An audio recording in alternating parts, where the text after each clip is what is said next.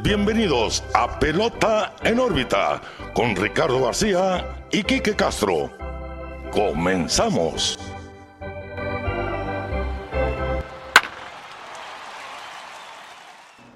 Hola, ¿qué tal amigos? Bienvenidos a un nuevo episodio de Pelota en órbita. Los saluda como siempre Ricardo García y como siempre también estoy excelentemente acompañado de mi amigo, su amigo Quique Castro. Quique, ¿qué onda? ¿Cómo estás? Estoy muy feliz. Estoy muy feliz. Eh, vamos a aclarar de una vez, estamos grabando en domingo. Todavía no empieza el juego Todavía de los no Mets empieza el juego padres. de mis tremendos Mets. Estoy en el tren de los Mets, se dijo. Eh, pero sí, estoy muy feliz. Ahorita vamos a entrar al tema. Eh, pelota en órbita 108, Ricardo. Así es. Empieza eh, lo más sabroso, lo que más disfrutamos, eh, el béisbol de octubre. Obviamente toda la temporada disfrutamos, pero el, todo, todo, todo, todo, todo, todo es para llegar a octubre. Sí, todo se resume en este mes. Todo se resume en este mes. eh, pero antes de empezar, hay muchas cositas de qué hablar. Pero antes de empezar, recordatorio: todas las semanas, lo mismo. Pelota en órbita, Facebook, Twitter, Instagram, YouTube, TikTok. Somos chavos.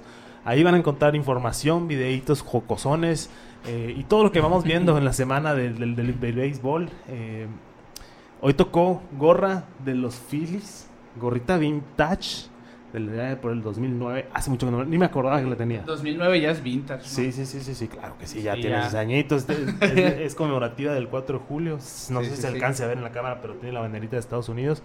Eh, y pues por obvias razones la traigo puesta, la verdad. Ahorita vamos a hablar, no quiero hablar- eh, entrar mucho en el tema para hablarlo bien en su momento, pero eh, pelota en órbita en todos lados, síganos, denle like, muchas gracias por la respuesta que hemos tenido con los reels, con los videos. Eh, ayer se subió un muy hermoso post que se aventó el Rick eh, despidiendo a Pujols y Molina, pásenle a dar su like porque la verdad andamos emotivos aquí. sí, sí. Sí, lo dijiste y sí me puse triste. Sí, sí, sí. Ahorita lo volvemos a remarcar para que te entrezca- te entristezcas más. Pero bueno, el pelota en órbita en todos lados. Sí, ya lo saben, síganos en las plataformas de audio digital, Spotify, Google Podcast, Apple Podcast, donde ustedes prefieran. Pueden escucharnos todos los lunes o bien, como dijo Kike, suscríbanse al canal de YouTube, donde pues pueden ver el formato en video, en Spotify también, se me olvida eso, ya está en video en Spotify también. Sí. Y bueno, arrancamos entonces, Kike, con el episodio 108 de Pelota en órbita. Antes de empezar con la postemporada, Sabroso. los, los puntitos finales de la temporada regular. Sí, nos quedaron unos datos pendientes Sí. del episodio anterior. Nomás para darle seguimiento a lo de Julio Urias. Sí. Efectivamente, terminó Julio Urias siendo el primer mexicano que gana el departamento de efectividad en cualquiera de las dos ligas de las mayores. pone el chinito, mira. Así. Nomás de escucharte decirlo. En esta ocasión, la Liga Nacional, pues Julio Urias con efectividad de 2.16 superó a Sandy Alcántara. Por ahí se sigue escuchando, se sigue leyendo que es Cy Young, que no sé qué, que es mejor que Alcántara. Amigos, que no les gane la bandera no va a ser así. Mira, yo, yo sí me atrevo a decir, no veo Yo tampoco, ¿Por ya, ya, ya no lo, hemos- ya lo hemos dicho muchas veces. Por más que quisiéramos, Sandy Alcántara, Sandy Alcántara lo hizo todo el año, lo que hizo simplemente increíble y no veo una manera de darle ese sayón a otra persona. de Pero Liga hay que poner también este punto. Nosotros no votamos, ustedes no votan. Chance y si se lo dan, chance y no se lo dan, no sabemos. pero obviamente el claro favorito y el que pensamos la mayoría que lo va a ganar es Sandy Alcántara. Sí, sin duda. Pero al final, pues ahí está Julio Urias ganando en el departamento de efectividad. Ningún mexicano había hecho esto antes en las ligas mayores. Así que una hazaña bastante importante para, Sí.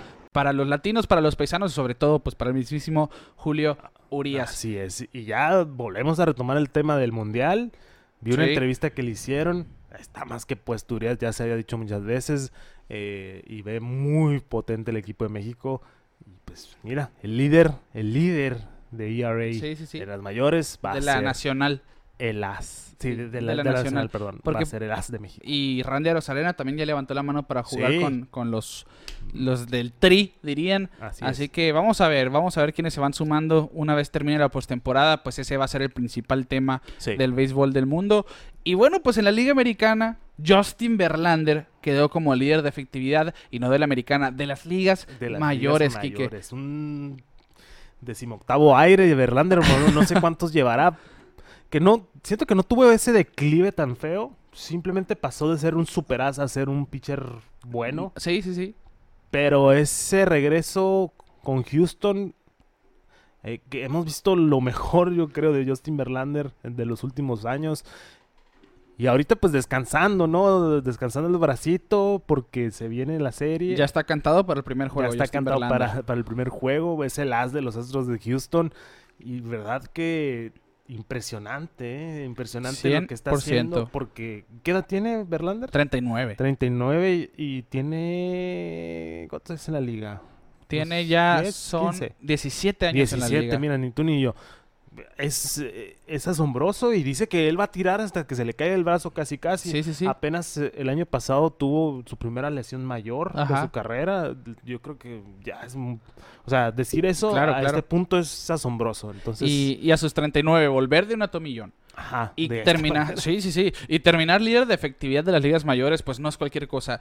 Y es todavía, todavía más importante porque no nomás fue líder de efectividad, tuvo una efectividad minúscula de 1.75. 1.75 intratable.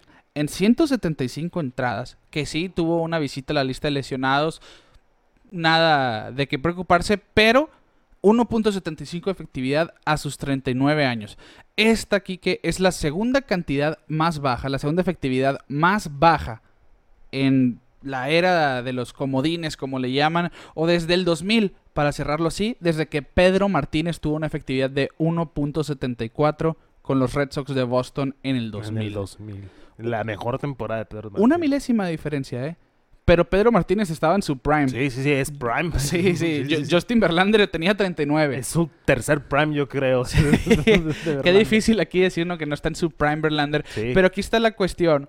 Verlander en el 2011 ganó el MVP, hay que recordar, y tuvo una efectividad de 2.40. Ahora con 1.75 supera la efectividad de su año de jugador más valioso. Obviamente en ese 2011 pues fue triple corona de picheo, Sí, tuvo no, números y aparte es, otro béisbol, ¿no? Sí, Del de sí. hace 12, 11 años. Pero igual, no quitas el mérito a que, Que es ojo, ef- efectividad de el- menor de 2. El MVP para un pitcher Sí, es sí, sí. casi imposible porque... ¿Qué efectividad tenía Kershaw cuando ganó el MVP? También menos de 2. Mm, no- arriba no de recuerdo, 1. no como recuerdo. 2.20, 2.40 también. Pero eh, por la discusión, igual como les decía ahorita, ni tú ni yo ni nadie de los que escuchamos, creo, votamos para estos premios. Pero el pensar siempre es, no, es que el pitcher ya tiene el Young. O sea, Claro. dale el Young, porque le vas a dar el MVP, ¿no? Pero pues no. O sea, Verlander Hay temporadas Hay- de pitchers que se dicen merece, Merece el MVP. 100%. 1.77 tuvo Kershaw. Otani hace eh. las dos, por eso siempre se lo dan. Claro. Pero, pues sí, eh, eso es lo más importante aquí. Tien- tiene 39 años. Justin Sí. Verlander no es cualquier cosa. Es Para empezar, es difícil ver a un pitcher llegar a los 39 años, mantenerse, en la. MLB, ¿no? Y jugar a este nivel. Y ojo que Verlander de postemporada es otro episodio Sí, también. sí. No es cualquier cosa. Hay que, hay que tener las salidas de Verlander muy presentes, que igual yo estoy 100% seguro, ustedes fanáticos del béisbol, que no se han perdido ningún juego como Sí, nosotros. no. Y- Llevo dos días sin dejar de ver. Pero para cerrar este dato de, de Verlander, Quique, pues esta temporada, como decimos, a sus 39 años deja su marca personal. Seguramente se va a llevar su tercer premio Cy Young. Y aparte, Quique, esta efectividad de 1.75 es la efectividad más baja para un pitcher calificado de 36 años o mayor desde que el mismísimo Cy Young, quien le da el nombre al trofeo del mejor pitcher, Y por algo se llama Sí, así. tuvieron efectividad de 1.26 cuando tenía 41 años en 1908. Lo de Cy Young es punto y aparte. Para empezar Claro. esa temporada tiró 299 innings y eso a No. sus 41 años, eso jamás, Jamás. lo verán tus ojos. Jamás. otra No, vez. no, yo creo que mm, eh, 300 innings en una temporada. No, no, no, es- ya. Es cosa del es pasado. una locura. Ahorita más que nada cuidan mucho los brazos y... Pero... Ay, sí, sí, sí, Sí. 300 es demasiado. Pero pues por algo el premio se llama Cy Young, ¿no? Claro. Es el mejor pitcher. Y pues... Verlander pues se le está acomodando este año también. ¿no? Claro, yo, yo siento que ya el, el Cy Young sí se lo va a quedar Justin Verlander. Ese mérito, pues, es bastante grande. Y hablando. Y, de- y paréntesis cultural, perdón por, por interrumpirte, porque estoy muy em- emocionado. ya empezó la transmisión de, de ESPN del, del juego de hoy. El Eh, tercero decisivo. El tercero decisivo. eh. Mets, padres. Vamos a ver cómo empieza, porque ayer estuvo bien parejón. Sí, en la cuarta fue cuando... Repuntaron los Mets y el primero los, los padres eh, impusieron desde el principio. Claro, sí, sí, sí. Así que vamos a estar durante este episodio, ya saben, pendientes. Sí, Pues va- del vamos- Sunday Va a Night. haber interrupciones. Así es. Y bueno, pues hablando de calificados, Quique, como la cuestión de Justin Verlander en la efectividad, pues no se podía quedar No. fuera. Chohei Otani, Otani porque San. Por ahí vi un meme que dice, salió una foto de Chohei Otani, levanta el brazo y sale abajo, primer jugador en la historia, así, ¿no? Pues haz de cuenta, porque Chohei Otani se convirtió en el primer jugador en la historia de las mayores en calificar en ambos mundos. Ya es un bateador calificado, que eso no había tenido problema por las, los turnos al bat, pero esta temporada, después de su última salida, llegó a 166 entradas, calificando también en las estadísticas como lanzador. Sí. ¿A qué me refiero con calificar? Bueno, para poder estar compitiendo en los departamentos estadísticos, tienes que, como bateador, tienes que tener mínimo 3.1 turnos al bat por juego Por de tu juego. equipo y como lanzador mínimo una entrada por juego de tu equipo, es decir, 162 innings o 3.1 turnos al bat por juego, ¿no? Sí. Otani tuvo 666 turnos, que son 4.1 turnos, y pues lanzó, lanzó 166 entradas en, en 28 salidas, así que 5.9 innings por juego en esas Entonces, 28 salidas. ah, eh, imagínate que el año que entra estemos hablando de Otani ya calificando en, en cuestiones de, de liderato de, Sí, sí, sí. de, De ERA, efecti- de efectividad. Ahí estuvo entre los líderes. Fue top 5 de efectividad de la Liga Americana. y, Y, luego no quieren que, es, es difícil. Yo por que- eso que yo, no hablemos de él. yo, yo sí... El MVP yo sí veo que Aaron Judge es el gran favorito Sí, y sí, así. sí. Pero Ujú. 100% no veo una decisión equivocada, ¿eh? Yo sí soy de esos que si se lo llegan a dar a Otani, para mí no es un robo. No, no, no. Es, Es- simplemente es que una- ya- algo sin precedentes, pues, otra vez. Sí, es que es el, el récord de, de home run, pues obviamente eh, pesa mucho. Y el dominio ofensivo El de dom- Judge. bueno, sí, el dominio ofensivo y el defensivo también, porque Claro, o sí, sea, sí, el sí. guante no se habla mucho, pero es un tremendo guante también Aaron Judge a la defensiva, excelente. Pero pues Otani, pues ¿qué más les vamos a decir de. Otani? Ya llevamos Ya. como dos, tres, ¿cuánto lleva Ustedes Otani ya en la saben. liga? Hemos hablado desde que debutó. Sí, desde el 2020 hemos hablado de Otani. El año pasado, pues, fue cuando se centró todo en él, pero... Sí, sí, sí, sí, y este año es cuando nos hicimos club de fans. Sí, Entonces, sí. eh, Ya, ya, ya saben, y si necesitan nuestra opinión, pues nomás volteen a ver para acá. Ahí está su, su clip favorito de El Show Show, el, el show. show, show, el show, el show, show, show.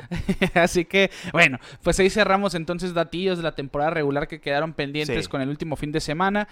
Y Se arrancamos ahora ese. sí con Lo los, playoffs, la postemporada y la renovada ronda de comodines. Vimos un sneak peek, una probadita en el 2020 Sí. con estos playoffs expandidos por la temporada corta y demás. Hicimos berrinche porque estaban Sí. los astros con... Y los cerveceros con récord negativo. con nego- récord negativo. El año pasado sacamos el abaco. Bueno, si ese formato existiera, nadie hubiera tenido récord negativo. Esta temporada lo vimos todos jugando muy buena pelota. Sí, Y, y lo hablamos en los últimos episodios. Los playoffs de este año, que en estos primeros tres días nos han dado toda la razón.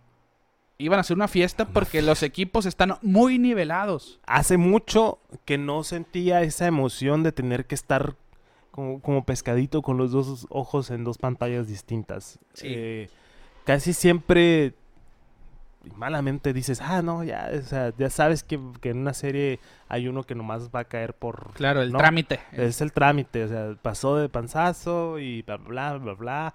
Pero ahorita, mira, y que lo aplaudo, ¿no? Hace mucho que no nos quejamos de Manfred, eh, pero esta no, no, no va a ser queja, al contrario, yo creo que el, el feeling del formato de, de Wildcard se siente mucho. Sí, sí, o sí. sea, la emoción de decir, va, o sea, antes era un juego y se acabó, claro. pero ahora no, o sea, perdiste el primero, oye, pues chance y te avientas el segundo. Y ganar dos en fila como Y quiera. a ganar dos en fila como quieras se Y en, puede. y en el wild card, pues, un error. Eh, díganle a Trent Grisham en contra. En el 2019 te puede costar toda Sí, la temporada. sí, pero ahorita también como que se siente igual, porque yo, eh, o sea, no les miento a los que nos escuchan que llevo dos días viendo béisbol todo el día. Una carrera se sentía Sí, que pesa que un pesa mundo. muchísimo. Sí. Entonces, no hay, o sea, igual se siente la presión de que no hay margen de error, pero igual tienes el segundo Claro, y hay más oportunidad. El tercer juego. Entonces, mucha emoción y pues empezamos con las series porque sí, Sí, sí, sí. ya se definieron tres. Pues vamos a arrancar con la Liga Americana primero. Guardianes de Cleveland contra Reyes de Tampa Bay, dos equipos muy nivelados, ya lo habíamos hablado. Cleveland, un pitcher abridor deslumbrante, Sí. un staff de bullpen simplemente de lights out, como dicen, te apagan las luces. Y una ofensiva creativa, porque no, no es algo que te iba a abrumar, No. pero que hacen carreras. Y Tampa Bay, pues por el estilo, tiene un staff abridor muy sólido, un bullpen que ni se diga, y un line-up que, mal que bien, anotan carreras. Sí, eh, eh, el comentario estaba de que los dos equipos no, eran de los más bajos en cuestión de home runs. Sí. Eh, Bueno, en, en- la cuestión aquí Tampa Bay era top 5 de la americana. Sí. Aquí saqué, aquí saqué los numeritos, de hecho, porque, bueno, me estoy adelantando un poquitito. poquitín.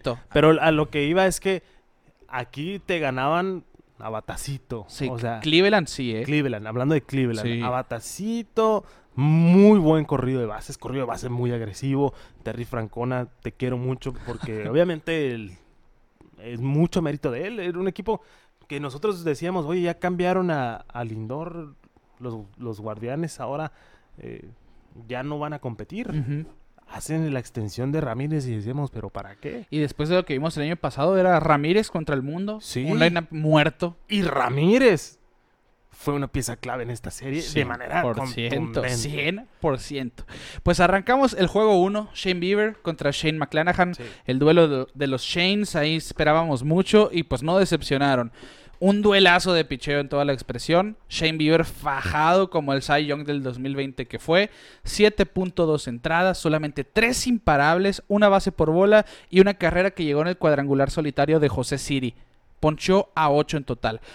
Con esta salida se convirtió en el primer pitcher de Cleveland en lanzar 7 entradas o más desde Roberto Hernández o usted se acordará Fausto Carmona en el 2007 cuando la serie divisional eh, en el juego 2 lanzó 9 innings. Así que desde el 2007 nadie hacía algo de esta manera. Y por su parte, Shane McClanahan, 7 entradas de 7 hits de 2 carreras limpias y 5 ponches. Muy sólidas, simplemente Sí. sin respaldo ofensivo.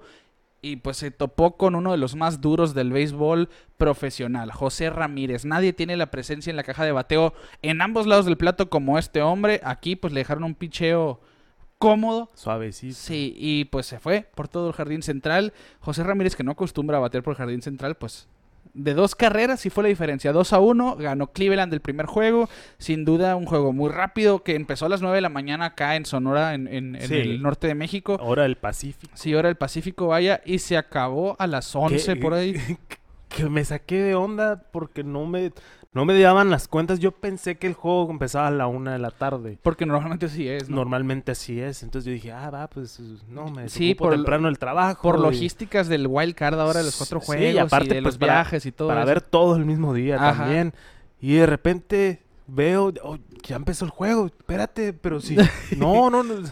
Y hay que ponerlo y hay que verlo. Y, y- y los guardianes que, que llegaron. Es que yo eh, siento que esta serie, y aparte la de los Mets, han sido las mejores. Sí, no, sin porque duda, sí, el duelo de picheo, dos managers buenísimos. eh, pues ahí barajeando. La verdad, Cash la regó en el juego 2. Ahorita lo platicamos si quieres. Pero mira que excelente. Guardianes, eh, no tengo hora de los guardianes, pero igual me... me- me- Está, está en la fila de compra, sí, sí, ¿no? sí, sí. Pero la de los Phillies, pues es por la sorpresa. Claro. No, pues al final decimos un juego que empezó temprano, duró poco, 2 horas 17 minutos solamente. Es el juego más corto en postemporadas de 1999. Esto cuando los Astros y los Bravos se enfrentaron en la serie divisional. Sí. Decíamos, pues el primer juego muy rápido, fue una clínica de picheo, todo muy bien, excelente, se gozó, 2 a 1, vimos dos grandes pitchers, vimos batazos oportunos, excelente, Bien. bien. El juego 2 empezó en el mismo tono, Tristan McKenzie por Cleveland, Tyler Glasnow por Tampa Bay. McKenzie, ya lo vimos en, en su tercera temporada, su segunda completa, pues estuvo excelente en este 2022. Realmente fue su breakout year, como le decimos, el año donde dio ese paso enfrente. Sí. Y pues en esta apertura dominó por completo. Seis entradas de dos imparables, dos bases por bolas, sin carrera y ponchó a, on- a, a ocho. Se convirtió en el pitcher más joven en la historia de Cleveland en tirar seis entradas o más sin anotación con 25 años de edad. Por su parte, Tyler Glasnow, volviendo de cirugía tomillón, hay, que destacar hay eso. que eh, ¿Cuántas Dos ¿Cuántas salidas, tuvo. Dos, salidas. No pasó de 50 picheos. No, y ahorita llegó, mira. Sí, hizo 60 lanzamientos en 5 innings de dos imparables nomás y ponchó a 5. Le preguntan a Terry Francona en el juego algo que me gustó mucho. ¿Cómo ves a Tyler Glasnow volviendo de Tommy John eh, tan dominante? Y Terry Francona dice, bueno, pues es que viendo este hombre todo el mundo va a correr a hacerse la Tommy John porque sí, sí, después de la Tommy John vienes así dominante, yo creo que por ahí va la cosa, Sí, ¿no? claro. Y excelente. Simplemente los abridores hicieron su trabajo una vez más. Es lo que esperábamos. Pero con un equipo dinámico como Cleveland, que líderes de robos de bases, encuentran la manera de hacer carreras, pues decías, ok, va, ¿cuándo van a anotar? Y Tampa Bay depen- es al revés, hace carreras, pero dependiendo del home run. Es el quinto equipo en cuadrangulares de la Liga Americana. Eh, sí, estabas. Es, es que.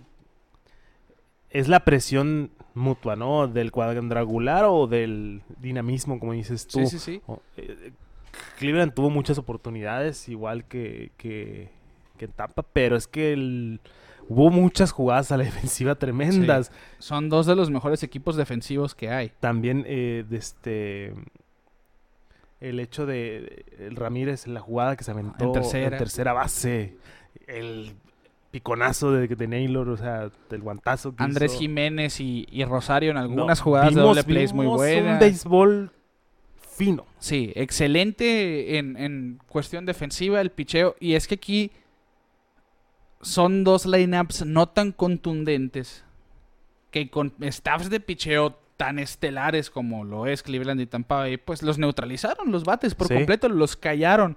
Pero no pensamos que nos iba a hacer extrañar por completo el corredor fantasma. Porque de, de- No. de- de- de tener un juego de dos horas a tener un juego de 15 innings de un día para 15 otro, dices, Tampa Bay hizo una carrera en el primer juego Sí. y no hizo ninguna en 15 innings en el segundo juego. Cleveland hizo dos carreras en el primero e hizo una en este Robert Manfred, no, no pongas segundo juego. no pongas el corredor. Déjalo así, por favor. Sí, que se quede así, pero que lo extrañamos dos que tres, lo extrañamos, ¿eh? De- sí, sin duda, porque ¿cuándo van a anotar? ¿Y cuándo van a anotar? Pero bueno, estábamos hablando de que Cleveland eh, terminó onceavo en slogan. Fueron los segundos peores en cuadrangular esta temporada americana, solamente detrás de Detroit. Pero son sexto en anotadas. Sí. Con hititos, con jugadas, robos de base. En este juego, pues como no se envasaban, no tuvieron la oportunidad de hacer esto. Sí. Y Tampa Bay, pues simplemente los pitchers de Cleveland no dieron oportunidad alguna de que se enredara alguien en este segundo También juego. hay, hay que mencionar que Tampa Bay no terminó bien la temporada, ¿eh? No, no, no. Fueron barridos por los Red Sox, creo que fueron cuatro juegos. Eh, pensé que no iba a afectar, pero no, oye, estuvieron apagados también en Sí. esa serie ofensivamente. ¿eh? Sí, sí, sí. Y ahorita pues eh, estamos un poquito distraídos por el juego. Sí. De este, pero ahorita pues Cleveland apagados, apagando a, a Tampa Bay.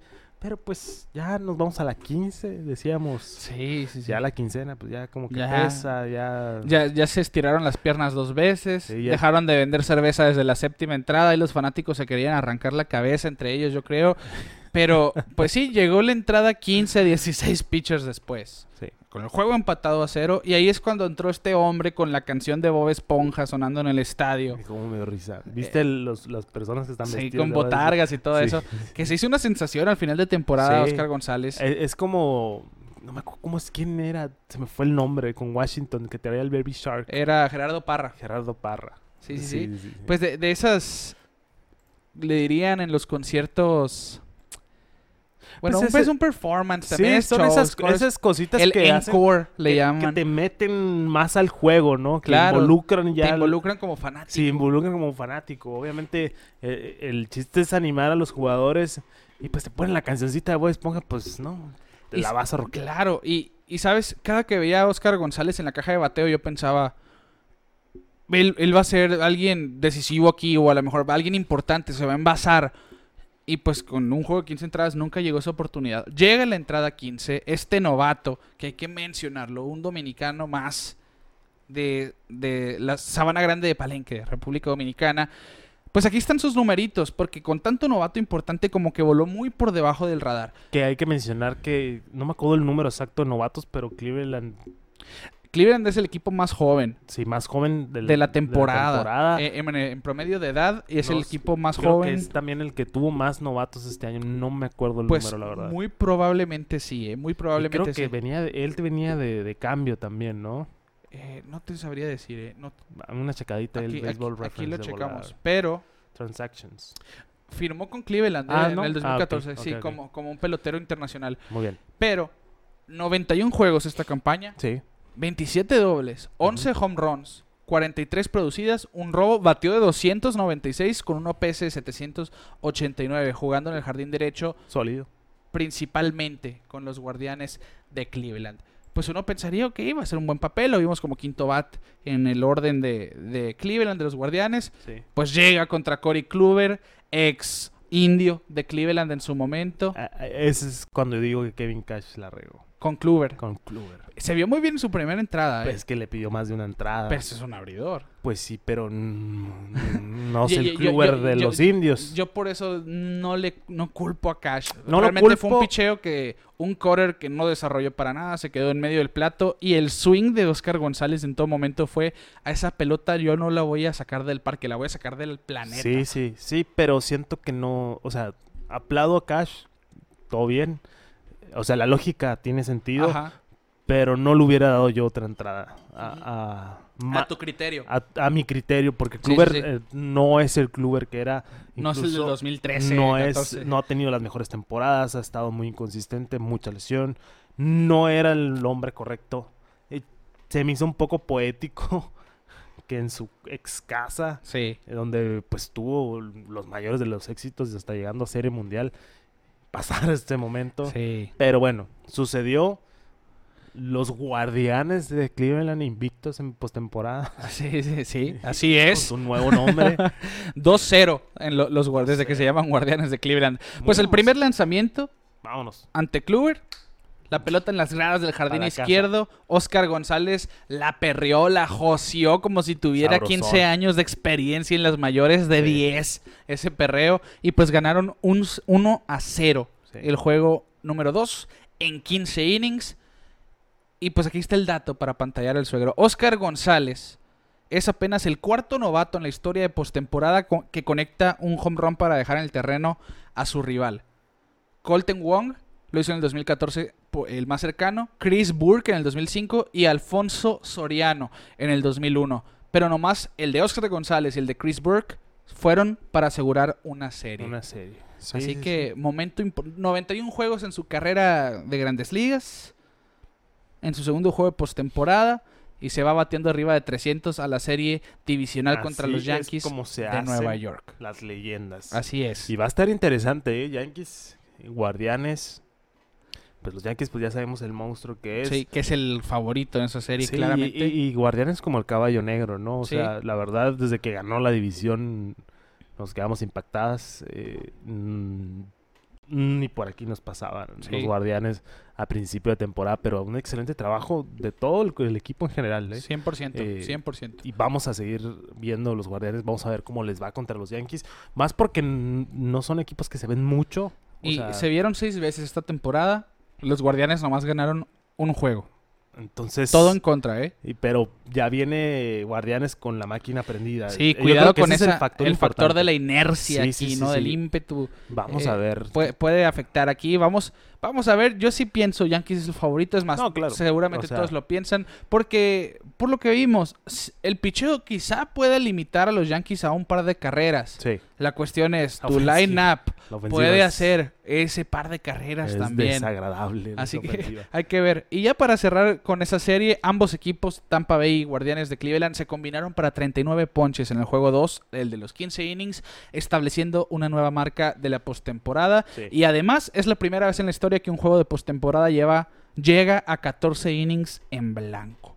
Así que historia negativa, quieran o no, están en los libros de historia los Guardianes y los Rays de Tampa Bay. Y nos vamos a la otra serie de la Liga Americana. Los Marineros contra los Jays. Yo sí esperaba que esa serie Sí. se fuera el tercer juego decisivo. Los Marineros dejaron a todos fríos. Yo sí Congelados. pensaba que iban a ganar. Bueno, lo dije en nuestra predicción, Ajá. que iba a ganar Marineros. Pero en el tercer juego yo también pensé. No, Pero lo que... pasó anoche, Sí. no... Vi un video, no sé si lo viste tú también, de unos fanáticos de los Blue Jays. Como que los entrevistaron acabando el juego. Ah, sí.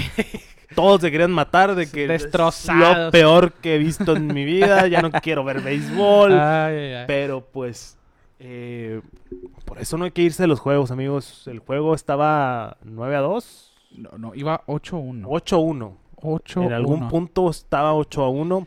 Muchos dirían, pues ya lo quito, ¿no? O sea, Vamos ya- a llegar a ese punto, ¿eh? Vamos sí, a llegar sí, a ese sí. punto. Pues está la, cuest- la cuestión.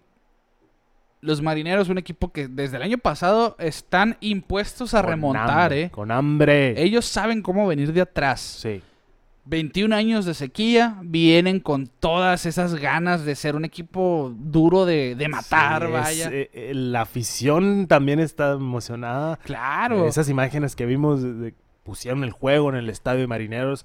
La gente vuelta loca, 21 años in the making, decía, Sí. porque sí, o sea, tenían sed de, de, de playoff y de ganar en playoff. Ya hemos comentado de todas las estrellas que han pasado por Marineros y que simplemente no se concreta una serie mundial. Han tenido salones de la fama, mm, eh, eh, nombres pesados, ¿no? Sí. Hay muchos, muchos, muchos en el catálogo de los Marineros eh, y no han podido ganar serie mundial. Este equipo se siente la magia. eh, esa remontada contra los Blue Jays, increíble. Pero vamos a hablar, si quieres, del primer juego primero antes de irnos al, al de ayer. Va. Eh, Pues, tu- juego 1, vimos Sí. a Luis Castillo, la piedra por los marineros. Alec Intratable. Manoa por los Blue Jays. Uno esperaría un juego también, 0-0 quizás, si tú quieres. Pues Alec Manoa no salió en el mejor de sus papeles esta vez porque le cayeron tempranito. En la primera entrada le hicieron tres carreras, incluyendo pues un doble de Eugenio Suárez. Después llega el cuadrangular de Cal Rayleigh. Aquel, que a Cal Rayleigh le van a poner una estatua en Seattle, ¿eh? porque estuvo involucrado en los momentos importantes Sí. de esa temporada. Él pegó el home run para meterse a postemporada. Empieza la fiesta aquí también con ese tablazo y en el juego 2 también fue importantísimo. sí. Pues estamos diciendo, tres carreras, un home run de dos a Alec Manoa. Y esta temporada, aquí está el contraste. Alec Manoa, este año, en el primer inning, enfrentó a 133 bateadores. Nomás uno le dio cuadrangular y permitió cuatro extra bases. En el primer inning de este viernes, vio a seis bateadores, le dieron un home run y permitió dos extra bases. ¿Por qué? Béisbol. Béisbol. Así de fácil. En octubre todo En se resetea. Cuando empieza octubre, ya es otro cantar. O sea, así es. La verdad, eso sí, si son fanáticos nuevos o fanáticos casuales, siempre tengan eso en mente. El, el punto es llegar al paréntesis cultural. Algo está viendo el Short Walter con las pelotas, ¿eh? Ojo, ojo. Comparando, ¿no? Comparando pelotas, porque como que hubo un picheo y pidió la pelota o algo así.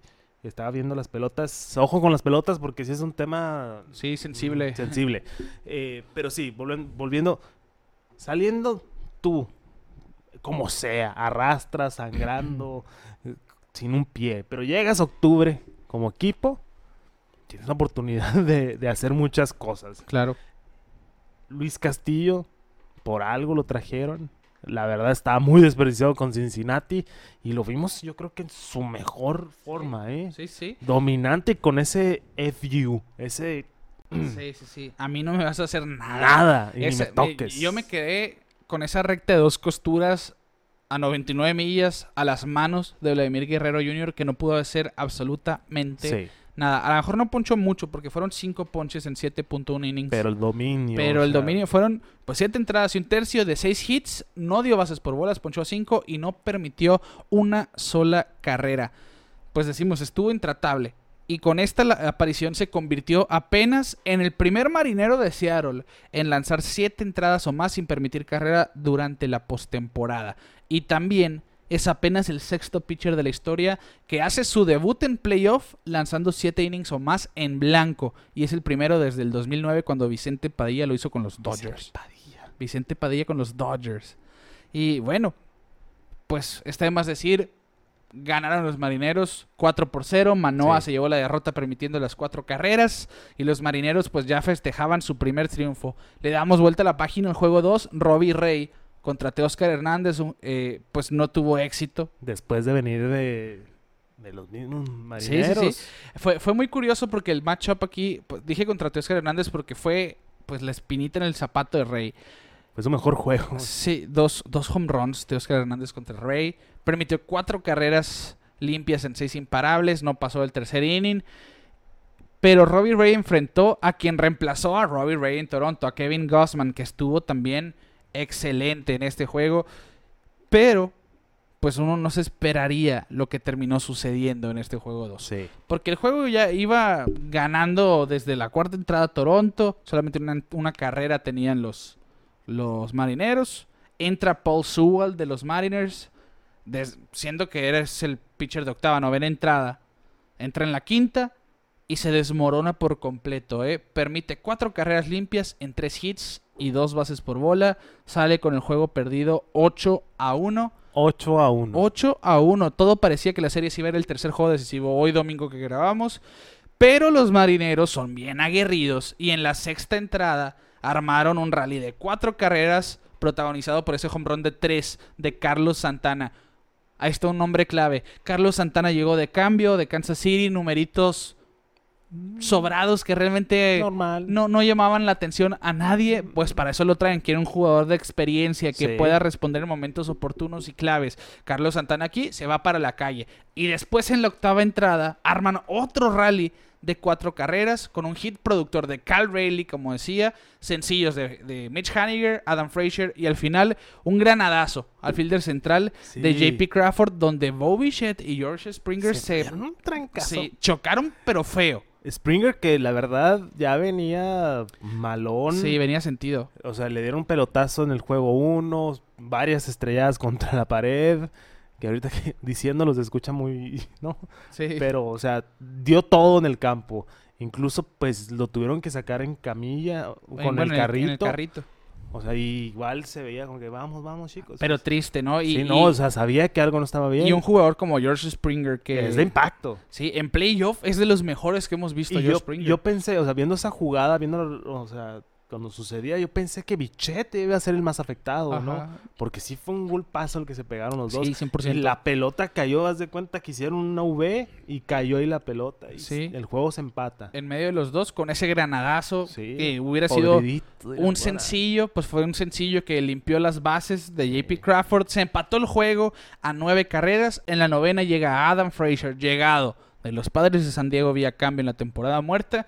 Y conecta un doble para traerse a Cal Rayleigh otra vez a home, anotando el despegue. Y terminaron ganando los marineros 10 carreras a 9. Sí. Aquí Andrés Muñoz, el paisano, pues Se vio el duelo, Sí, ¿eh? de Kirk contra Muñoz. Kirk. Y Kirk en un, en un, pues, una posición para poner eh, el juego arriba a su juego favor. arriba a su favor. Pero pues Muñoz Sí, dominó. dominó. dominó. Eh, y ya lo habíamos platicado, pues Paul Sewell entró en la quinta sabiendo Scott Surveys que tengo a Andrés Muñoz por si se complica el juego tarde en el juego. Eh, se, llevó, se llevó la victoria. se Andrés complica Muñoz. tarde el juego, ¿no? Y se termina llevando la victoria. En el juego 1 tiró 5 cinco, tercios, un out y dos tercios. Se va pues con el hold. Ahora consigue pues la victoria en La labor de relevo con una entrada. Así que uno de los hombres importantes aquí. Y mira que los playoffs de la MLB empezaron hace 119 años. Seattle se convirtió apenas en el tercer equipo que remonta un déficit de 7 carreras en la postemporada Así es. se unen a los Mediarrojas de Boston en el juego 5 de la serie campeonato del 2008 cuando remontaron a los Rays de Tampa Bay perdiendo 7-0, ganaron 8-7 y se unen también a los Atléticos de Filadelfia allá en el 1929, juego 4 de la serie mundial, perdían 8-0 y ganaron 10-8. Así que los marineros con todo este drama se meten a la serie divisional. Sí. Les tocó descanso contra los Astros de Houston. Eh, ahora sí que la, la tienen muy difícil. Tienen Sí, récord de Ahí, ahí... Sí, continúa. Ahorita- récord de 7 y 11 contra los Astros esta temporada. No está tan desnivelado, pero no les favorece. No, pero pues la cosa es... Ya se han visto las caras. Sí. Son rivales divisionales. Se puede poner interesante el matchup. Eh, vamos a ver qué ¿Y sucede. ¿eh? Lo, lo- lo bueno, lo ventajoso aquí para los marineros es que ganaron en dos juegos. Sí. Y Logan Gilbert estará disponible para el juego 1. Y van a, Juegan hasta el martes. si ¿no? juegan hasta el martes, así es. Tienen tiempito de Así que va- van a poder usar a Gilbert, van a poder usar y a Castillo y a Robbie Ray quizá en ese orden Sí. y ya ver quién sería su cuarto abridor. Sí, eh, sí, para- sí. De ser necesario, ¿no? Eh, así que, pues es la importancia, ¿no? De ganar el wildcard en dos juegos, evitar irte el tercer juego, que es lo que platicamos. Es lo que estamos viendo. Sí, que precisamente vamos a hacer esa transición, pues Ahorita está sucediendo. juego tres Mets y Padres. tres para segunda entrada. Ya, segunda entrada, qué rápido. Pues al momento que los Bravos ganan la división, los Mets se van a la ronda de comodines. Desfavorable para empezar porque vas a jugar una ronda más. Sí, tengo que aclarar algo, ¿eh? Porque se me hizo el comentario por ahí. Ajá. Los Mets no fueron los Mets. No, para mí tampoco. Terminaron empatados con los Bravos de Atlanta en la división. Obviamente, la serie que estábamos viviendo la semana pasada aquí mientras grabábamos eh, fue el punto clave, ¿no? Para que... Un equipo que ganó 100 juegos no es un equipo que se Sí, desmoronó. sí. No. Simplemente los Bravos hicieron la hazaña, que es diferente. Eh, quedaron empatados al final. Ahorita los estamos viendo agarrándose de las greñas contra los padres de San Diego. Sí. Que, que la verdad, vam- vamos con esa serie, ¿no? Va, pues podemos ir con esta serie. Sí, sí, eh, aprovechando que empezar ya- por ahí. Ya, ya lo estamos viendo Ajá. ahorita en vivo. Pues mira, comentábamos la cuestión con, con los Mets. Pues el momento, ju- juegas el wild card, una serie más, tienes más riesgo de ser eliminado. Ya estás ahí, ni modo. Pero pensando que vas a avanzar, vas a enfrentar a los Dodgers, el mejor equipo de las grandes ligas. Así es. 111 ganados. Querías ganar en dos juegos el wild card. No querías irte el tercero de Debías, Sí, debías ganar. Porque Scherzer tiró el primer juego, que ahorita vamos para allá. Abrió de Grom el segundo porque perdieron el primer juego. Porque si hubieran ganado el primero, Bassett tiraba ayer, do- sábado, y de Grom iba al juego uno. Sí. Y quizá ya ibas con Scherzer y Bassett en ese orden. Pero aquí, pues, ya nomás te vas a quedar con DeGrom y Scherzer para un juego cada uno en la serie divisional contra los Dodgers. Ya tienes todo en contra. Así que si los Mets llegan a pasar, no hablemos de esta ronda divisional, hablemos del wild card. Tienen la misión muy, pero muy difícil. Sí. Realmente es está que, muy difícil. Pues cualquiera de los dos que pase, ¿no? Si ya sea Mets o, o Padres, eh, es que los Dodgers ya son, Claro. son otro, son, son otra plática aparte de todos los equipos, incluyendo los Yankees, incluyendo los Astros. Los Dodgers es el animal. Sí. Eh, yo creo que cualquier equipo que se enfrente con los Dodgers la va a tener difícil. totalmente. Cualquiera, llámese Padres, llámese Mets, llámese Atlanta. Junta un equipo de estrellas y aún así los Dodgers la van a hacer, lo- van a hacer que la pasen mal. Junta toda la liga, hazte un All-Star de la liga americana que está en playoff y la van a Van a batallar. batallar contra los Dodgers. Ojalá no lo estemos hablando, pero eh, ahorita pues eh, estamos en el escenario eh, caótico, ¿no? De, de- Sí. de cualquier equipo que iba a la, a la serie de Wild Card. Pero pues es que sí, los juegos han estado tremendos. Todos los juegos de, de este de esta serie, de estas series de- 100%. de, Wild Card han eh. estado tremendos. 100%. Aquí, pues la serie, juego 1, Mets Padres. Scherzer contra Yu Darvish prometía ser un duelo de picheo. Max Scherzer desde que estaba calentando no se veía cómodo. Empieza el juego y no le fue para nada No le bien. fue para nada bien. Le terminan pegando cuatro cuadrangulares. Primera vez en su carrera. Primera vez en su carrera es Y el primer pitcher en la historia de los Mets. Sí, sí, sí, es, es historia negativa, quieras o no. Sí. Pero eso es a lo que vamos. En octubre todo se resetea. No, no importa si eres el mismísimo mejor jugador de la historia, puede ser un cero a la izquierda en playoff, Sí. porque así es esto. Permitió siete carreras en cuatro cuadrangulares. Josh Bell, Trent Grisham, Jurickson Profar y Manny Machado se lo llevaron a la calle, a dar un paseo. Que hay que mencionar. eh, de hecho, ahorita está en segunda base Josh Bell. Se ha visto bien al plato. También eh, Juan Soto se ha visto bien al plato. eh, viendo muchos picheos a la defensiva. Sí se está viendo ese impactito ahorita. No está siendo contundente. Pero sí ese, ese impacto. De hecho, aquí, aquí está el dato, ¿no? Lo estamos viendo en la transmisión. Home runs en juegos consecutivos, Consecutivos. contra ganadores del Cy Young. John Olerud, Barry Bonds, Daniel Murphy y Trent Grisham porque pues Contra de Grom Scherzer y Scherzer. DeGrom. Sí. Así que No estamos viendo Oye, cualquier cosa. y, y háblame de redención también porque Trent Grisham tiene ese fantasmota del wild card del 2019 cuando está en Milwaukee, el Sí. batazo de Juan Soto precisamente que se le va y pues ha sido jugador de importante. Que quiero arrojar un datito para pantalla del suegro que está fuera de todo lo que estamos hablando. Ahorita está la serie Mets eh, San Diego. Ajá. Cualquiera de los dos puede pasar. Sí. Está Atlanta esperando ahí rival. Si gana Atlanta la serie mundial, o si gana Mets la serie mundial, o si gana San Diego la serie mundial, hay un señor que se va a llevar un anillo, sin importar eh, cuál de esos tres equipos gane. Sí, sí, sí. Y ese señor es Robinson Cano, que ahorita está en su casa, cortándose el pelo, tomándose una coquita, viendo el juego. Porque no, no sé si lo recuerden. Sí, sí, sí. Este año estuvo Em- rolando entre Empezó la temporada con los Mets, después pasó a los Padres, a luego los pasó a los Bravos a los Bravos, y con ninguno terminó el y año. pasó a su casa. Ya fue, se acabó el tiempo de Cano, Ahorita me acordé. pero Cano tiene, pues, de la Liga Nacional de cuatro equipos, tiene probabilidad alta- de tres. De Alta que- de llevarse probabilidad. un anillo. Yo creo que es el que tiene, ahorita de los que están jugando playoff, es el que tiene más probabilidades de llevarse un anillo. De, No, claramente, de serie claramente. Pero bueno, volviendo a un datito para bromear al Sí, suegro. Ahí ¿no? está, un, un- datito jocosón. como Jocosón para el suegro. Pues Scherzer no cumplió. Por otro lado, Yudarvich estuvo sensacional. Increíble ayudar. Siete entradas, una carrera, cuatro ponches. Este año fue buenísimo, después de una segunda mitad del olvido en el 2021.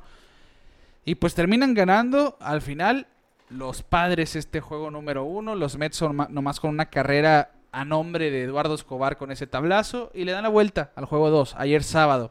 De Grom contra Blake Snell, un juego que prometía lo mismo. Eh, Sí. Quizá es que todos los juegos prometían ser duelos de picheo. Pero este, siento que... Sí, son lineups más cargados también. Pero la Ah, balanza se fue muy rápido hacia un lado. Sí, Porque Snell no venía por ahí.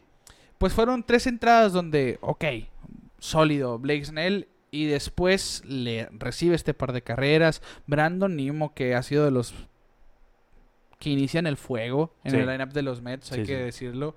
Después de Grom recibe home run, pues el de Trent Grisham y después también Jurickson Profar en días consecutivos yéndose para las tablas.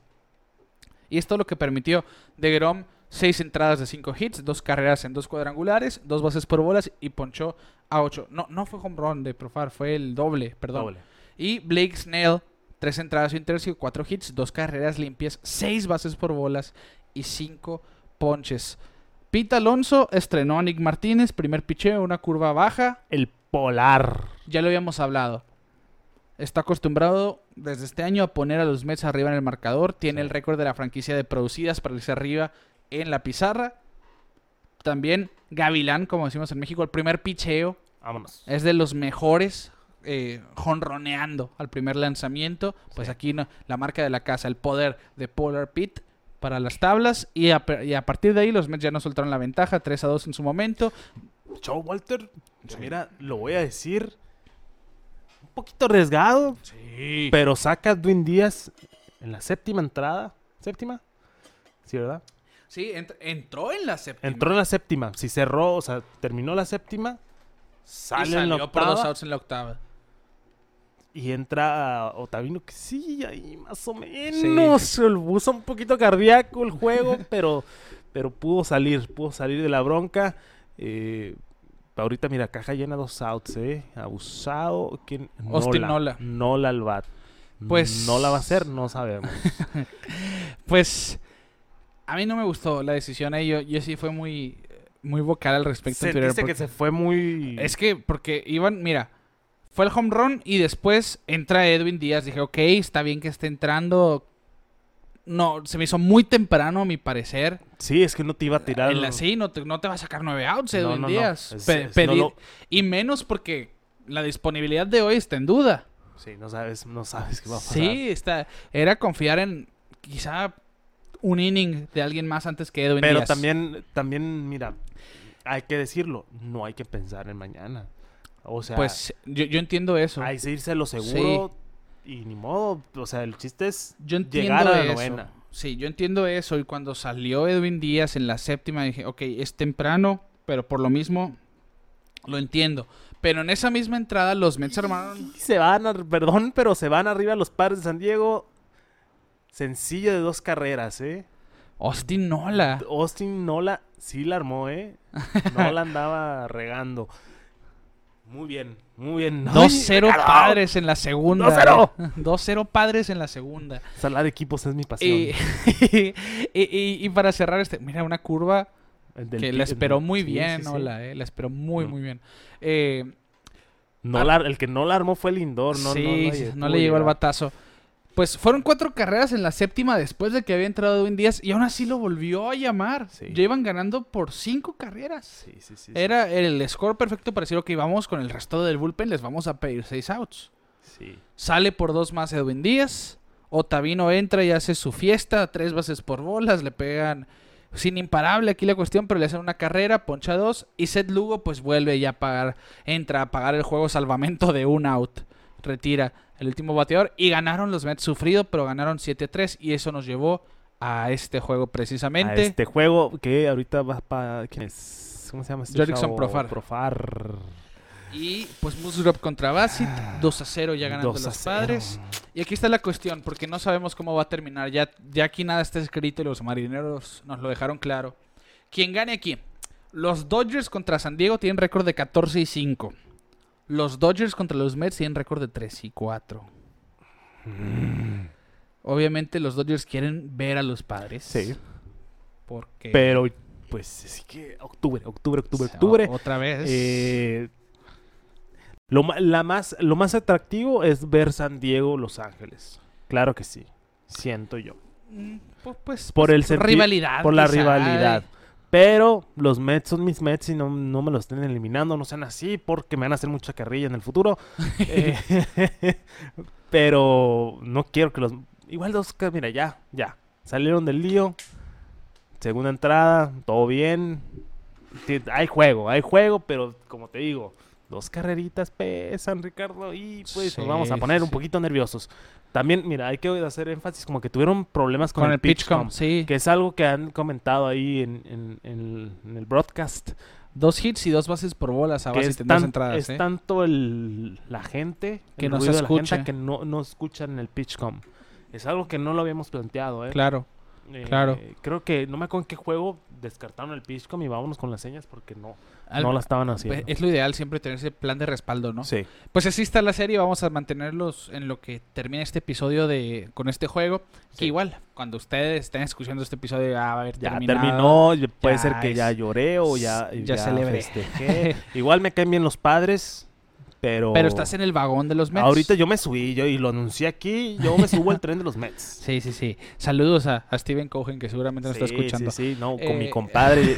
Ya me mandó, ya me mandó mi jersey negro. No me ha llegado, está en la aduana atorado, pero ya mandó para la raza. Ay, ay, ay. Nos vamos a la otra serie de la Liga Nacional. Yo creo que fue el primer upset, la primera gran sorpresa de estos playoffs, porque mira. los Phillies de Filadelfia eliminaron a los Cardenales de San Luis. Quique, los dos equipos con la mayor sequía de las grandes ligas avanzaron, ¿eh? Los Marineros y Oye, después sí. eran los Phillies. Desde el 2011 ya eran 11 años sin playoff. Sí, recordemos, recordemos a esos Phillies de los 2000 es 2010 es 2010, 2009, dos- no. 2008 al 2011 precisamente. Sí, sí, sí, sí. No, desde antes, que no? Pues su, su serie mundial fue en el 2008. Sí, nos ganaron en el 2008, 2009 pero, ya- pero pierden. ya andaban Sí, por sí. ahí. ya andaban pues por sí, ahí. 2006 en adelante. Sí, sí, La sí. época de Ryan Howard y Chase Ajá, Utley, pues. ajá. Sí, sí, sí, Carpenter Ajá. por ahí. El, Carpenter el pitcher. sí, sí, Chris Carpenter, Chris con, Carpenter. pero es con Cardenales. Sí, con Cardenales. Eh, Roy Halladay, pues en el Halladay, 2011, sí. recordemos ese, ese juego sin hit ni carrera en su primera aparición en playoff y todo eso. Victorino. Shane Victorino, El otro brother, ¿cómo eh, se llama? El que... el Ca- Carlos Ruiz, no, el otro, el fielder que se veía todo toscón siempre. Eh, ¿Cómo se llama? Hunter Pence. Hunter Pence. Hunter Pence. El, ¿A poco jugó playoff con Phillies? sí. ¿En serio? No me acuerdo. Es que yo La edad, la edad, amigo. los yo lo recuerdo mucho con Astros y con Gigantes. No, sí, esa postemporada estuvo con, con Sí. Phillies.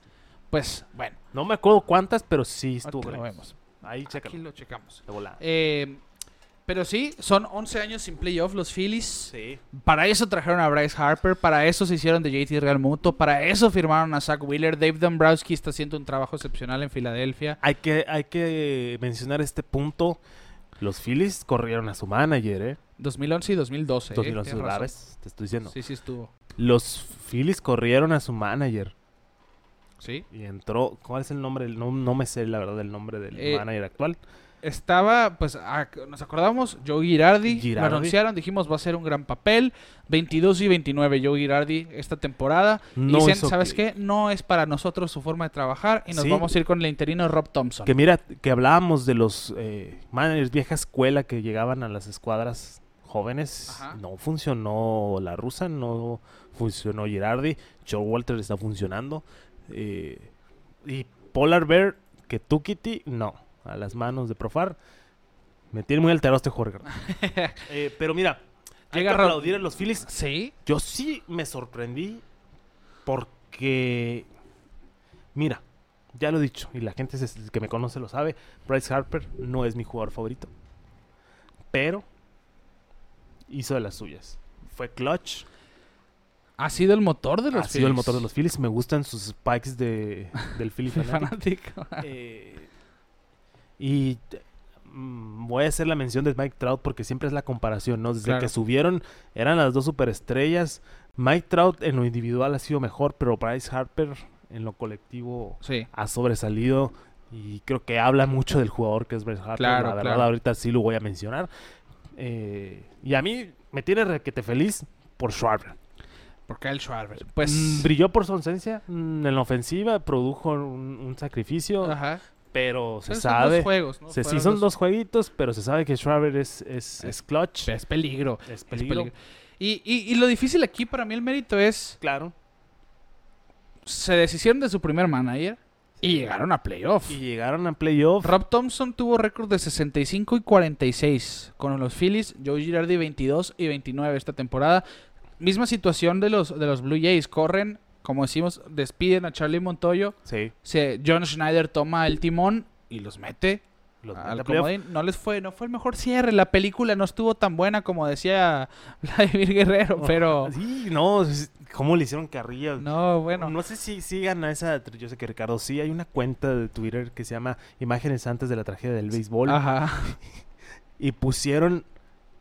Habían puesto la imagen de Vladimir Guerrero Jr. de, de la frase que dijo de la, de la película apenas se comienza. Y, mucha, mucho fanático de Blue Jay eh, hicieron eh, mención de que cómo vas a poner esto y que guau, guau. Y les y subió un tweet con la- los screenshots de la gente. entonces la tragedia se vio. Volviendo a los Phillies. mm, muy sorpresivo la victoria de los Phillies. Se me hace que llegan como el Mucho, perro mucho. de pelea. O sea, con es- esa.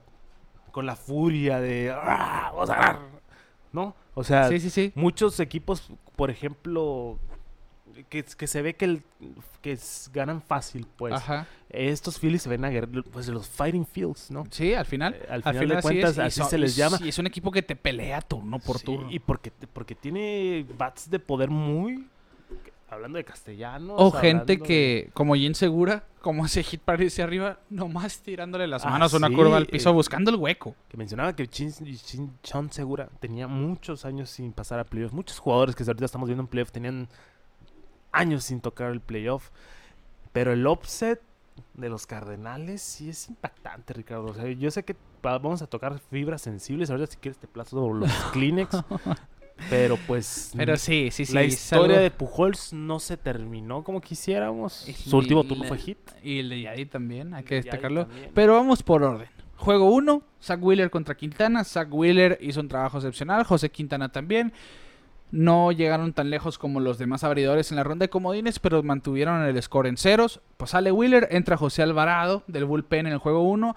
Le traen a Juan Yepes desde la banca con uno en base y se va para la calle. En ese momento vimos Juan Yepes celebrándolo, en un momento que parecía, ok, los Cardenales son siguen siendo ese equipo de la temporada regular. Sí. Ok, 2 a 0. Nos vamos hasta la novena. Gio Gallegos tiró en la octa en la. Bueno, sacó cuatro outs. Gio Gallegos, nuestro paisano, lo hizo muy bien.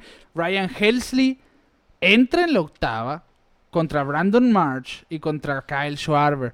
Ponchó a Brandon March, eh, Schwarber le elevó a, a tercera base en zona de foul y no decía, pues, ok, Helsley es un animal tirando 102 millas, sliders de 90 y todo esto. Parecía que iba a ir por 5 outs. Y así. comienza la Sí. tragedia. Nos vamos a la novena. Poncha a Rhys Hoskins empezando. Excelente. Pero de, a partir de ahí el infierno se le hizo realidad. Porque lo reciben con imparable. Base por bola. Otra base por bola. Le da un pelotazo con bases llenas a Alec Bomb. El juego se pone 2 a 1. Y Oli Marmol dice: Ok, André Palante, este novato, a la loma, por favor. Pues Gene Segura lo recibe con este hitito por la segunda base. Pone a los Phillies arriba. Y después Bryson Stott, Brandon Marsh y Kyle Schwarber producen tres más. Ganaron los Phillies 6 a 3. Wow. A mí aquí, mira, me quedó el sabor de boca de que no batearon a Oliver Marmol como manager. Siento que trajo a Helsley contra dos zurdos para pidiéndole 5 outs. Yo hubiera ido con un zurdo. Sí. Yo hubiera ido con un zurdo primero y trata, si no sacaba los dos outs, pues bueno, ya vas por, Helsley trata- tratando de terminar la entrada. Pero aquí trabajo a Helsley buscando dominar a dos zurdos para después pedirle la novena. Y bueno, siento que e- eso fue lo, lo feo aquí. No, obviamente, con un pitcher tan dominante como estuvo Ryan Helsley en esta temporada, que realmente fue de los mejores Lo del dejas, béisbol. lo dejas. Sí, no, no te esperabas El resultado. sí, pues que se desmoronara de esta manera. Sí. Y, y pues esa narrativa va a estar a lo largo de playoff, de esos relevos o esos pitchers, su- sumando a Scherzer aquí a la lista, que en temporada regular, imbateables, pero en playoff, pues como decimos, es un mundo nuevo. es un sí, mundo sí. nuevo. Eh, No, no hay que dar por hecho nada. La verdad, de los Cardenales, obviamente, o al menos para mí, eran los claros favoritos. Pensé que iban a cruzar fácilmente sobre los Phillies, pero no, la verdad. O sea, y no por mala onda, simplemente los Phillies, o sea, no lo tenías, o al menos yo no los tenía pre- tan presentes Claro, claro, en el sí. playoff. ¿no? Y, y- igual, es que sabemos, se metieron de último momento los Phillies. Sí, sí, sí. Otra vez peleando hasta el final. Que es el efecto octubre, volvemos a lo mismo. O sea, vienen con el ímpetu de, ok, la armamos, vámonos. A darle Claro. El, el que se venga, que son los favoritos, que son los pesados, vámonos, no importa. Le damos. Pues nos vamos al juego 2. Sí. Los Phillies ganaron el primero con ese con esa sorpresa en la novena, seis carreras en la novena. Y mandan a Aaron Nola para el juego 2. Aaron Nola, para quien no sabe, es uno de los pitchers más subestimados del béisbol también. Sí. Porque a pesar de que es un as, no es el mejor pitcher de su equipo. Y no está pues en el equipo más mediático del mundo como los Phillies. Pero esta temporada estuvo excepcional y se convirtió en el primer pitcher desde 1884. 1884. Antes de la era moderna, antes de 1900. 1884. Sí. Con 220 ponches o más y menos de 30 bases por bola en una misma temporada. Más ponches que obviamente que pues que bases por bola, pero en un, un índice abrumador, ¿no? Sí. De ponches por bases por bola ridículo. Y pues este juego no fue la excepción. Seis entradas y dos tercios, cuatro hits, cero carreras, una base por bola, ponchó a seis en total.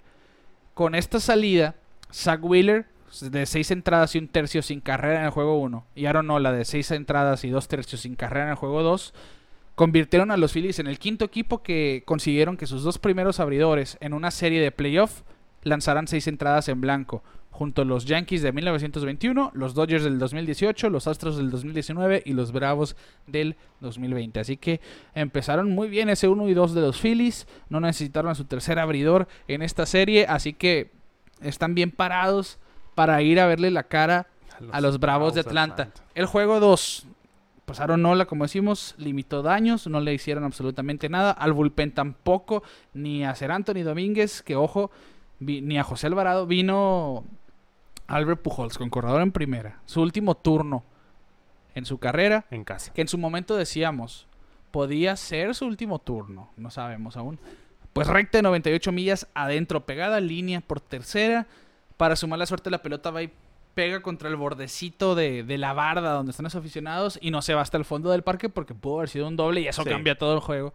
¿Sabes que En ese momento dije, ok, se puso bueno el juego. Porque viene Paul Goldschmidt con corredores en las esquinas y un out. Pero Goldschmidt, mira que ausente, ¿eh? brilló. Y ahora ausencia. están enojados los fans de los Cardenales. No. No. los culpo. Yo no te digo algo porque el año pasado en playoff, Goldschmidt desapareció en playoff y Arenado desapareció en playoff. Bueno, Esta postemporada no fue la excepción. sí. Un hit entre los dos, en los dos juegos, de 15-1 y se poncharon seis veces. Y ahora en, ese, en esa oportunidad de poner el juego bueno, Goldschmidt y Arenado se poncharon Sí. espalda con espalda contra Ser Antonio Domínguez, que pues no, no es no es un pitcher fácil de batear, es la verdad. Pero pues es que es Goldschmidt y Arenado. sí, pues, esperas o sea, que mínimo pongan la pelota son- en juego. Ellos son los que tienen que hacerte producir las carreras. Y sabes que en ese turno, Paul Goldschmidt, candidato favorito al MVP Sí. de la Nacional, dije, ok, va a ser algo. No, no se va a ver mal, por lo menos. Un elevado sacrificio. Slider afuera, un swing descompuesto. Slider afuera, swing descompuesto. Se va, eh, pelea la cuenta, foul tras foul. Un picheo al, al piso, se fue con él en 3 y 2. Y dije, ok, perdido, venía la caja de bateo. Paul Goldschmidt, igual no lo han arenado, un poquito más peleado, pero dominado. Y los Phillies terminan ganando 2 a 0. Zach Eflin enfrentó a Yadier Molina con corredor en primera a un strike de perder el juego. Le conecta hit al jardín derecho y mantiene el juego con vida. Así que los dos veteranos, las dos leyendas se retiran haciendo lo posible por no morir. Se retiran con el y Josh Bell que ut, es que ese señor qué fuerte le pega, eh, perdón, A la barda. a la barda, En la franja. franja de retencia. Pues mira, vamos a ver de, lo malo lo bueno, ¿no? Pues se terminó la temporada de Cardenales, no me vayas a llorar. Eh, se va Yadi, se va Big Pujols. Papi iba a decir Pujols, Pujols. eh, pero pues se murieron en la línea, de, ¿no? O sea, Sí, sí, mínimo no estamos hablando de Pujols como estamos hablando de Goldschmidt, pues, Claro, claro, o sea, claro. Hicieron lo posible. Pujol se fue 4-2 en su último juego. Es lo que te digo. O sea, mm, hicieron lo que podían. Simplemente así es el béisbol. Así es el béisbol. Ya era mucha magia, te lo voy a decir. eh, Ya, ya, ya. Imagínate. Si por si hay gente mal pensada que dice que a veces está arreglado todo lo que de lo que hablamos. Pero bueno, obviamente queríamos ver a Pujols ganando 100%. la Serie mundial. Pero O- pues o llega- tampoco. o, o no caer así, No. por lo menos. Por lo menos, porque en un juego bueno, no sé. Pero sí, los Cardenales brillaron por su ausencia ofensivamente Sí. en esta serie. Que defraudaron, siento yo, al final ya, ya en octubre. Pero pero pues, así es esto. así Así, es- es esto. es Los. Phillies van a encarar a unos Bravos de Atlanta que les desfavorecen 100% 8 y 11 contra los Bravos. Que, ojo, Spencer Strider todavía no estaba al 100%, pero mencionó aquí Brian Snitker que están optimistas a que pueda estar presente en la serie divisional. Y es un pitcher que le favorece el matchup contra los Phillies. Sí. En su última aparición les- los ponchó 10 veces. Así que quieren tener a, a Spencer Strider para esta serie. Los Bravos. Y pues siguen siendo, siguen siendo el favorito en esa llave. Vamos a ver, Sí. el- este martes va a empezar la serie divisional. Es- vamos a ver si dan otra sorpresa a los Phillies. Uh, yo la veo muy difícil. Igual, como decíamos ahorita, los Dodgers, Bravos también no es un. Bueno, ninguno es un rival fácil. Pero siento que van a dar, van a dar pelea. Los, los, los Phillies de Filadelfia demostraron en esta serie que, que traen con qué. Y pues esperemos, esperemos. Sí, sí. Ya la, la serie divisional es de cinco juegos. Sí, 3 de 5. Eh, Y a ver, a ver qué nos depara en... A ver, vamos a ver. Yankees contra Guardianes. Yo voy Yankees. Yankees. Astros contra Marinas. Yo voy Astros.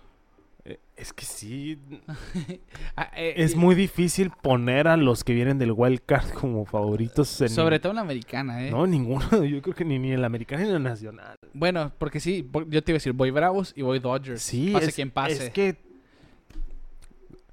el- Por algo están sembrados con los por algo están equipos. sembrados. O sea, Pero puedes esperar ese factor sorpresa. Yo siento No, claro. que los Guardianes...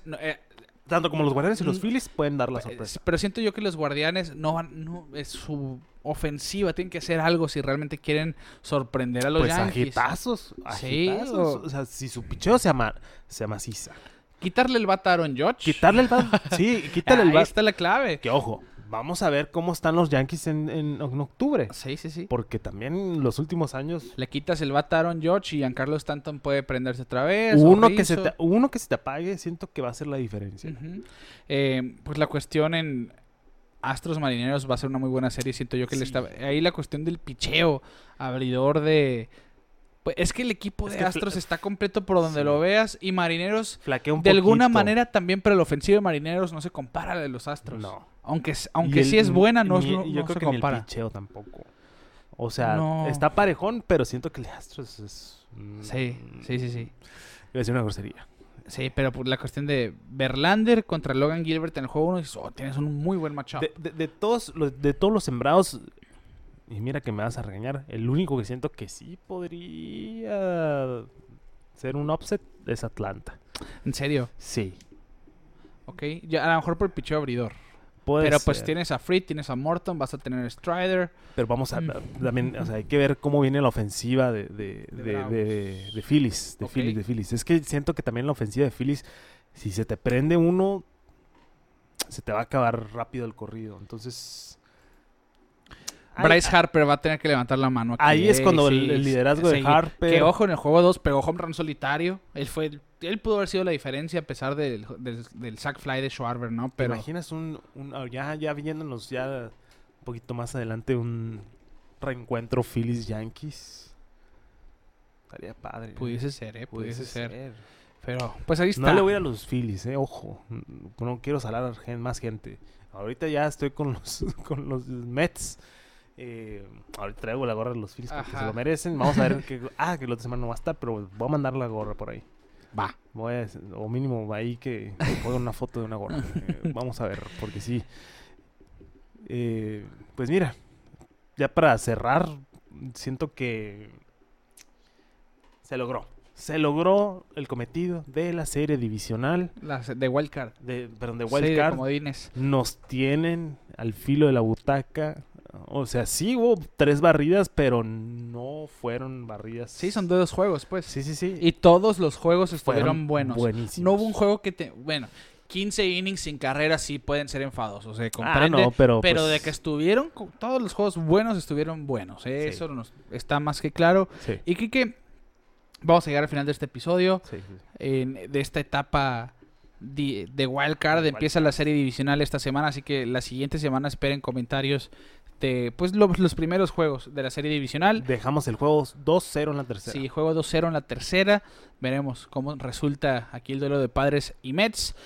Y los invitamos, como siempre, síganos en redes sociales, pelota en órbita en todos lados, Instagram, Facebook, Twitter. Suscríbanse a nuestro canal de YouTube, denos manita arriba, la campanita, entérense de cada episodio que sale todas las semanas o los shorts que van a ver ahí también. En TikTok pueden seguirnos también, comenten, interactúen con nosotros que nos hacen los más felices del mundo. Las plataformas de audio digital, Spotify, Apple Podcast, Google Podcast, la que ustedes quieran. Suscríbanse ahí también. Cinco estrellitas en Spotify, por favor. Nos hacen un favorzote al hacer eso. Y pues como siempre, interactúen con nosotros, Pelota en órbita, en todos lados. A nombre de Quique Castro, de un servidor. Ah, bueno, vamos a mandar saludos. Sí, se nos van, los pasan los Ah, Sí, sí, saludos. sí. A los, a, a los nuevos, a los llegados a YouTube. Fer Pan de Azúcar. Ay, compadre. Sí, Fair Pan de Azúcar me llamó la atención el nombre. Jimmy Valdés, Orlando Girón, Hernán Estrada, Tony Esquer, Iván Lima, Luis J. de León y a todos los que nos han acompañado, ya saben, Valentín Medina, Alex Fierro, Daniel Martínez, Los Valenzuela, Boston Mendoza, Teco Coronado, todos. Ya saben, ustedes, ustedes van incluidos semana con semana. Les mandamos un caluroso abrazo. A nombre de Quique Castro, un servidor, Ricardo García, nosotros les decimos que el béisbol de octubre ya está aquí y nosotros nos vemos fuera de órbita.